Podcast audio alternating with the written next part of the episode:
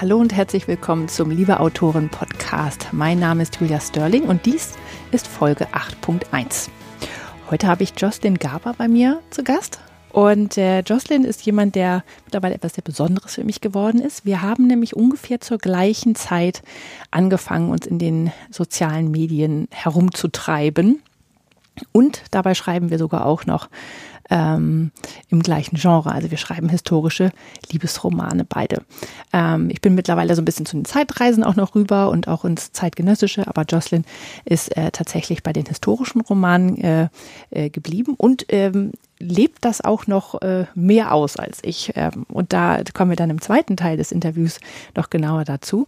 Ähm, aber jetzt äh, erzählt sie tatsächlich erstmal, wie sie dazu gekommen ist. Ähm, wie lange sie schon schreibt, woher diese Schreibliebe kommt und auch diese Liebe für Geschichte, wie sie das ähm, ja in ihren Arbeitsalltag einbaut, das Schreiben.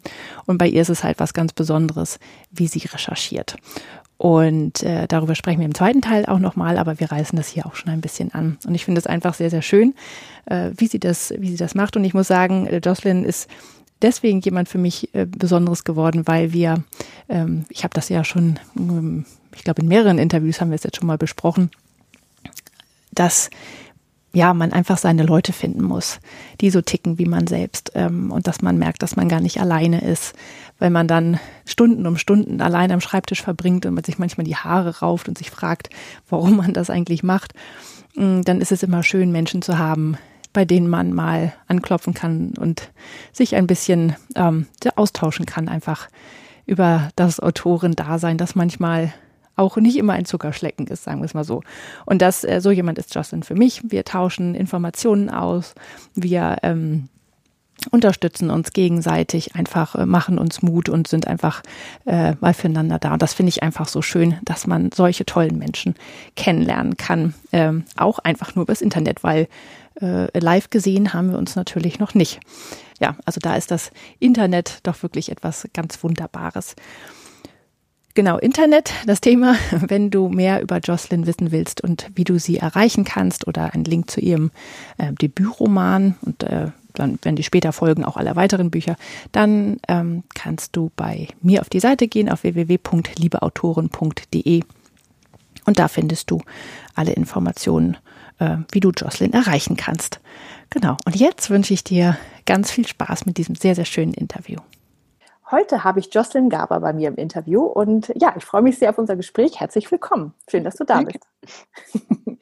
ähm, ja, wir haben uns auch auf Instagram kennengelernt. Sag auch, weil ich habe äh, schon einige auf Instagram kennengelernt und äh, wir schreiben beide historische Romane, also historische Liebesromane sogar. Und ähm, ich habe dann aber schnell festgestellt, dass äh, du tatsächlich ganz anders recherchierst als ich. und deine Bücher auch noch ein bisschen dicker sind als meine. Und das finde ich total spannend, weil ich habe ganz viele Leser, die sagen, oh, deine Bücher sind zu kurz. Wo ich immer denke, ja, das ist, ähm, äh, also ich finde sie schon lang, aber deine sind tatsächlich noch mal länger. Ja. Sehr schön. Und ja, ich würde gerne heute ein bisschen ähm, darüber sprechen, wie du ähm, zum Schreiben gekommen bist, was deine Bücher so ausmacht. Es gibt nämlich sehr, sehr schöne Geschichten äh, dahinter, ähm, die du auch auf deiner Website beschreibst. Und ja, erzähl doch mal ein bisschen ähm, deine Schreibgeschichte. Ach ja, das äh, fängt eigentlich relativ früh bei mir an. Im Grunde schreibe ich Geschichten, seit ich schreiben kann. Das war immer so mein Grundbedürfnis. Ich habe gerne Geschichten erzählt, mir Geschichten ausgedacht. Und das wurde dann im Laufe der Zeit immer professioneller. Ich habe mir ähm, dann angefangen, auch Ratgeber durchzulesen, über YouTube mir Videos von anderen Autoren angeguckt. Ich habe in Literaturmagazinen mir Interviews von Autoren angeguckt, wie sie eben arbeiten und habe versucht, das für mich mitzunehmen. Und ähm, ja, in der weiterführenden Schule dann fing das an, als Theaterstücke geschrieben habe, die dann in der Stufe aufgeführt wurden. Dann bin ich zu Literaturwettbewerben gekommen und habe daran teilgenommen. Ja, und jetzt im Oktober habe ich mir gedacht, muss endlich mal mein erster Roman an die Welt. Und dann habe ich das veröffentlicht. Aber den hattest du schon länger äh, quasi in der Schublade, ne? Oder den, der, der, da hast du jetzt nicht dir überlegt, ich im Sommer, ich fange jetzt mal an zu schreiben, sondern der, der hat ja schon ein bisschen Vorbereitung gebraucht, ne? Er hat insgesamt sieben Jahre. Ja, also, ja, ähm, die Eingebung, die kam während meines Referendariats, wo ich in äh, Jülich gearbeitet habe. Und da hatte ich eben das Schlachtfeld von Aldenhofen quasi vor der Nase. Und da habe ich dann angefangen, darüber zu recherchieren und eine Geschichte, die noch viel länger schon in meinem Kopf rumgespuckt ist, die Liebesgeschichte, eben in dieses Setting zu bringen. Und dann kennt man das ja, Ausbildung, dann kommt Kind 1, dann kommt Kind 2 und so zieht sich das immer ein bisschen hin. Man arbeitet immer daran weiter, hat neue Ideen. Und so kam ich dann auf sieben Jahre Entstehungszeit. Mhm. Und warum ist es dann jetzt äh, passiert? Warum musste er jetzt raus in die Welt? ähm, ich glaube, das liegt daran, dass ich äh, in der Elternzeit so für mich auch mal Freiraum hatte, das zu machen. Und auch das Bedürfnis, diese Zeit auch für mich zu nutzen. So zwischen zwei kleinen Kindern habe ich gedacht, ich brauche auch was für mich, um runterzukommen, was ja für mich einfach, dass ich äh, mein Buch herausbringe. Mhm. Ähm, erzähl doch mal ganz kurz, in welcher Zeit spielen deine Romane hauptsächlich? Also ähm, nicht jedem sagt das ähm, Schlachtfeld von Altenhofen etwas. genau. ja, meine Romane spielen nach der Französischen Revolution, in der beginnenden Franzosenzeit, dann auch in Richtung napoleonische Kriege, also zwischen 1792 bis 1815. Den Zeitraum habe ich mir festgesteckt. Und dabei bleibt es dann auch, also für die nächsten Romane dann auch? Ja, also ich habe mich in diese Epoche so verliebt. Da gibt es noch so viel zu schreiben und so viel Stoff abzuhandeln. Ich glaube, da brauche ich noch ein paar Jahre für. ähm, ja, was ich bei dir sehr spannend finde, ist, äh, du hast ja auch diese deutsch-französischen Beziehungen da drin. Ähm, und auch tatsächlich, äh, das führt ja dann durchaus auch zu Spannungen zwischen den Protagonisten. Also das finde ich auch sehr interessant. Recherchierst du dann auch auf Französisch tatsächlich? Ähm, ja, das ist, glaube ich, eine kleine Schande. Ich spreche nämlich kein Wort Französisch. ähm, ich recherchiere größtenteils auf Englisch. Ich habe auch französische Kontakte, die ich dann mit Englisch belästige und die mir dann helfen. Aber Französisch, das muss ich unbedingt noch lernen. Ja, wenn, wenn, vor allem, wenn du in der Zeit bleiben willst, dann. Äh, genau. Äh, und das ist ja dann immer im Grunde genommen, wenn du auch gerade in der Region bleibst, ist es ja so ein, so ein Länder, Länderdreieck oder so, so ein tatsächlich so ein, mhm. immer mit Franzosen irgendwie hat es ja zu tun, ne? Ja, genau. Ja. Bei mir ist es übrigens auch so. Ich habe mein, mein äh, Buch oder meine Bücher, die historische Reihe spielt ja in, ähm, in der Nähe von Paris in einem Schloss und das ist ja der, der englische Exilhof, der dahin gegangen ist und ich spreche auch kein Französisch. Also äh, auch wenn ich dahin, ich bin schon zweimal dahin gefahren zum Recherchieren und das ist dann wirklich interessant, wenn man da so steht und denkt, ich würde jetzt gern mal was fragen. Genau. Und es geht halt nicht. also, also, ich muss das dringend nachholen, weil ich einfach merke, da ist irgendwo eine Grenze, die ja. ich mal überschreiten muss. Ja. Ja, vor allen Dingen auch, ähm, es gibt ja auch tatsächlich noch Franzosen, bei denen ist ja das Englische und auch das Deutsche dann eher auch so ein Thema, was sie dann auch nicht so gerne anfassen. Ich meine, die meisten sind sehr, sehr nett, aber mhm. ich hatte wirklich Hemmung, Leute dann auf Englisch anzusprechen und so richtige Recherchefragen zu stellen, ja. Also mal von, davon abgesehen, dass ich zu dem Zeitpunkt mich auch noch nicht als Autorin bezeichnet hätte und nie mhm. jemandem erzählt hätte, dass ich jetzt hier bin zum Recherchieren. Also das fand ich dann auch, also mittlerweile ist das, glaube ich, anders. Jetzt würde ich das wahrscheinlich schon ähm, zugeben, quasi. Aber äh, damals, äh, das ist auch schon ein paar Jahre hier bei mir. Ja. Ich habe es auch vor allen Dingen für mich gemerkt, die französischen Figuren sprechen auch einige Brocken Französisch, damit eben die Stimmung besser aufgefangen wird. Und da musste ich eben auf Dolmetscher zurückgreifen. Und ja, das ist irgendwie so eine Konstellation, die noch über jemand anderen die Sprache zu vermitteln, die Stimmung zu vermitteln, dass der die auch richtig aufgreift, ist, fand ich sehr schwierig. Hm. Das glaube ich. Wie schaffst du das, ähm, deine Bücher so lang werden zu lassen, ohne quasi die Spannung zu verlieren?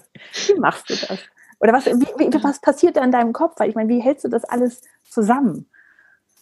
Ähm, tausend Notizen. Also ich habe wirklich tausend Notizbücher, wo die einzelnen Handlungsstränge drinstehen und auch wie die verknüpft sind. Ich habe auch hier in meinem Arbeitszimmer ein, ein Arbeitsbrett quasi stehen, wo das alles verknüpft ist.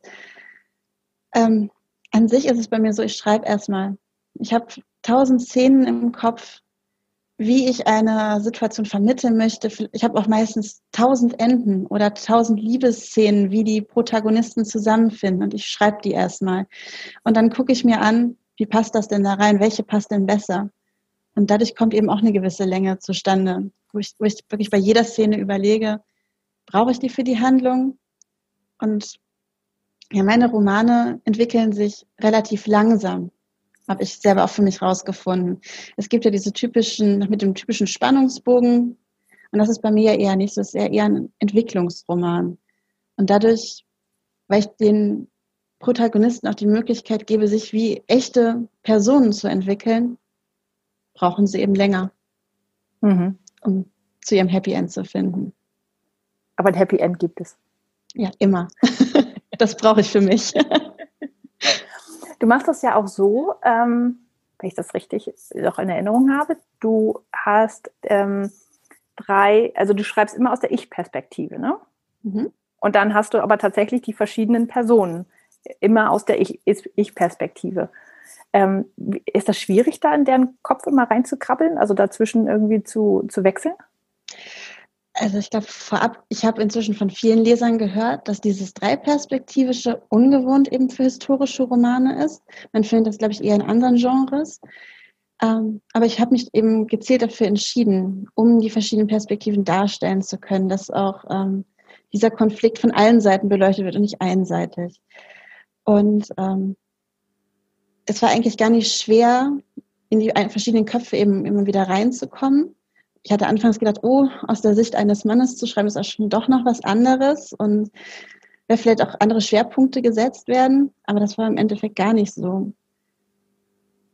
Das äh, hat sich ziemlich gut ergänzt irgendwie. Ich habe dann überlegt, was denkt der eine dazu, was denkt der andere dazu und das hat sich immer gut überschnitten.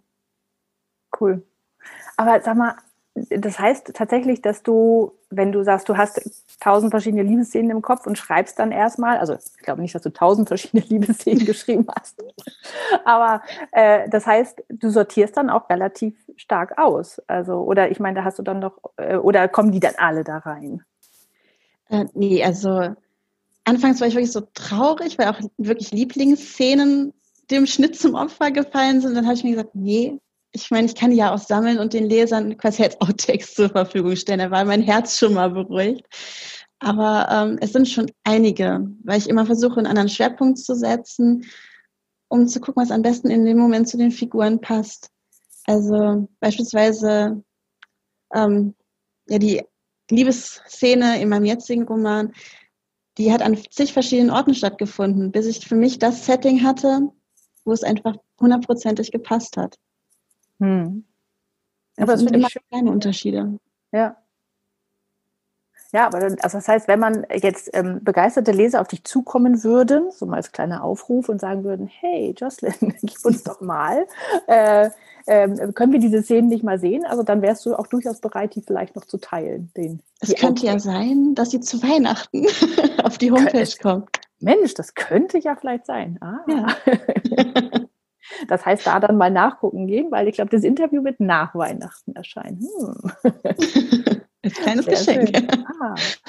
Apropos Homepage, da würde ich jetzt gerne nochmal drauf kommen. Ähm, du hast ähm, nämlich auf deiner Homepage äh, geschrieben, dass du tatsächlich aus deiner Familie auch sehr viel mitbekommen hast, was ähm, das Thema Geschichte angeht, äh, Geschichten, Liebesgeschichten und so weiter.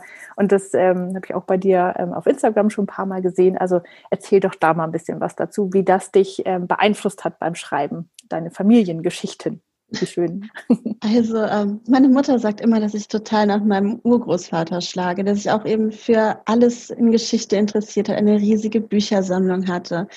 Und ähm, als er dann gestorben war und auch meine Großeltern gestorben waren, habe ich eben diese ganze Sammlung an ähm, alten Ausgaben bekommen und habe die erstmal durchgestöbert.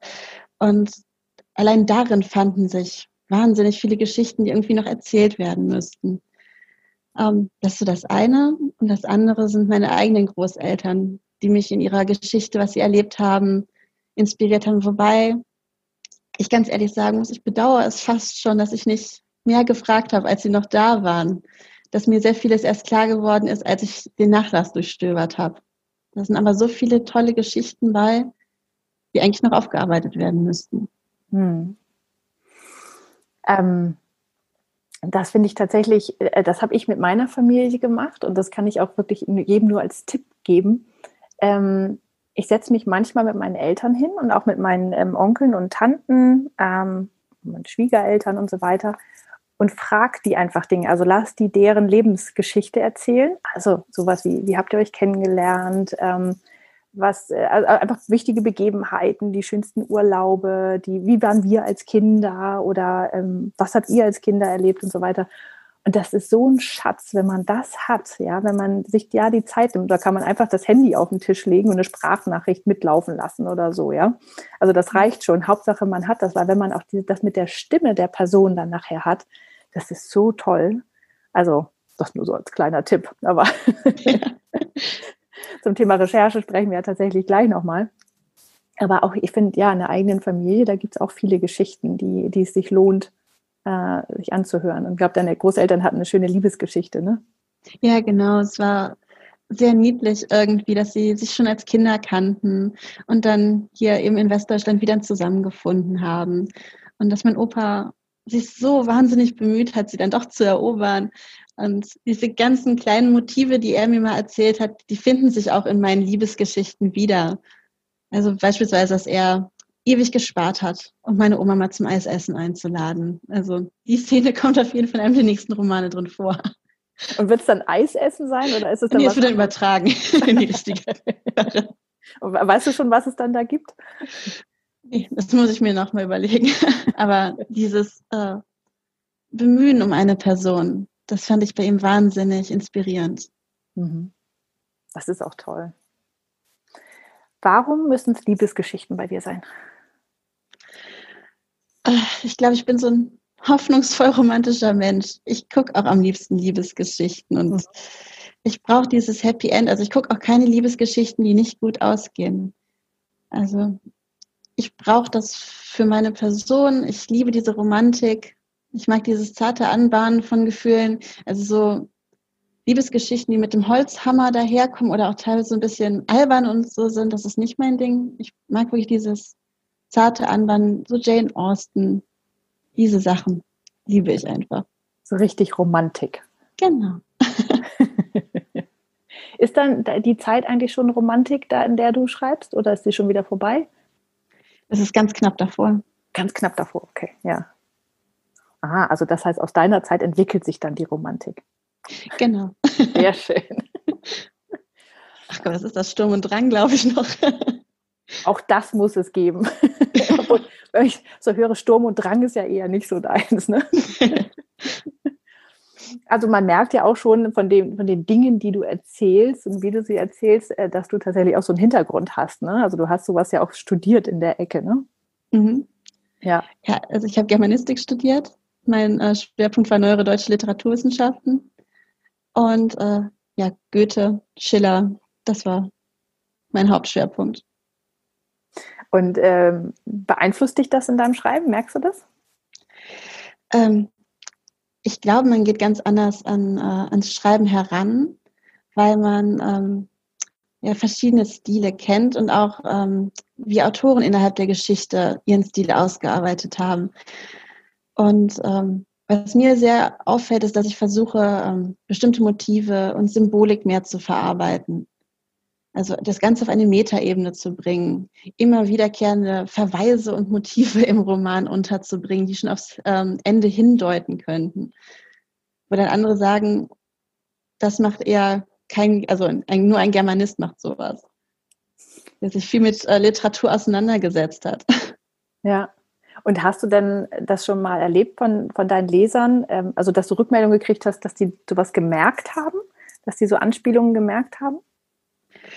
Ähm, dann im Nachhinein so, ach ja, das kam mir schon die ganze Zeit.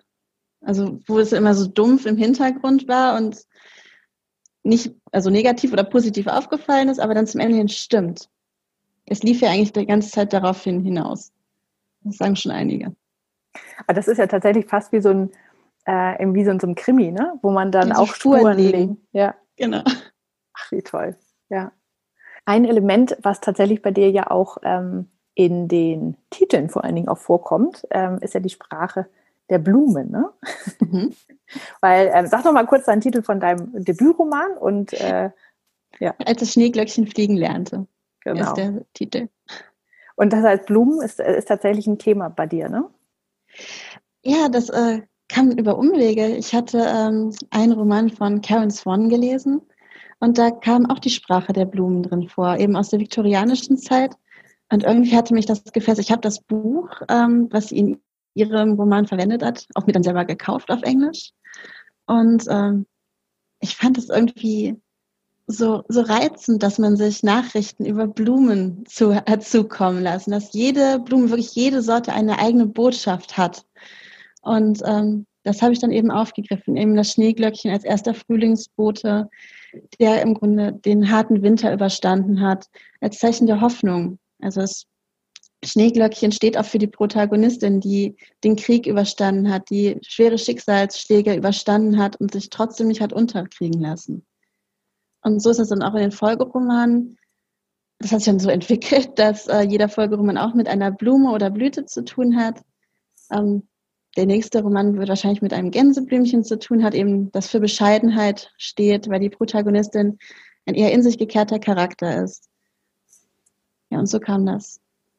Ja, ich finde das ja sehr schön. Ich bin ja von Ausbildung her Biologin und äh, auch noch angewandte Botanik im Hauptfach. Also ich, ich, liebe alles, was mit Pflanzen zu tun hat. Nicht, dass ich einen grünen Daumen habe, aber ich finde das echt toll. Ähm, und äh, deswegen hat mich dein Titel hat mich tatsächlich auch dann gleich angesprochen. Also ich ähm, finde das sehr, sehr schön, dass du diese Sprache der Blumen da auffängst. Und das Buch muss ich mir tatsächlich auch nochmal kaufen. Das hattest du mir schon mal empfohlen, ja. Mhm. Ähm, wie sieht denn so dein Schreiballtag aus?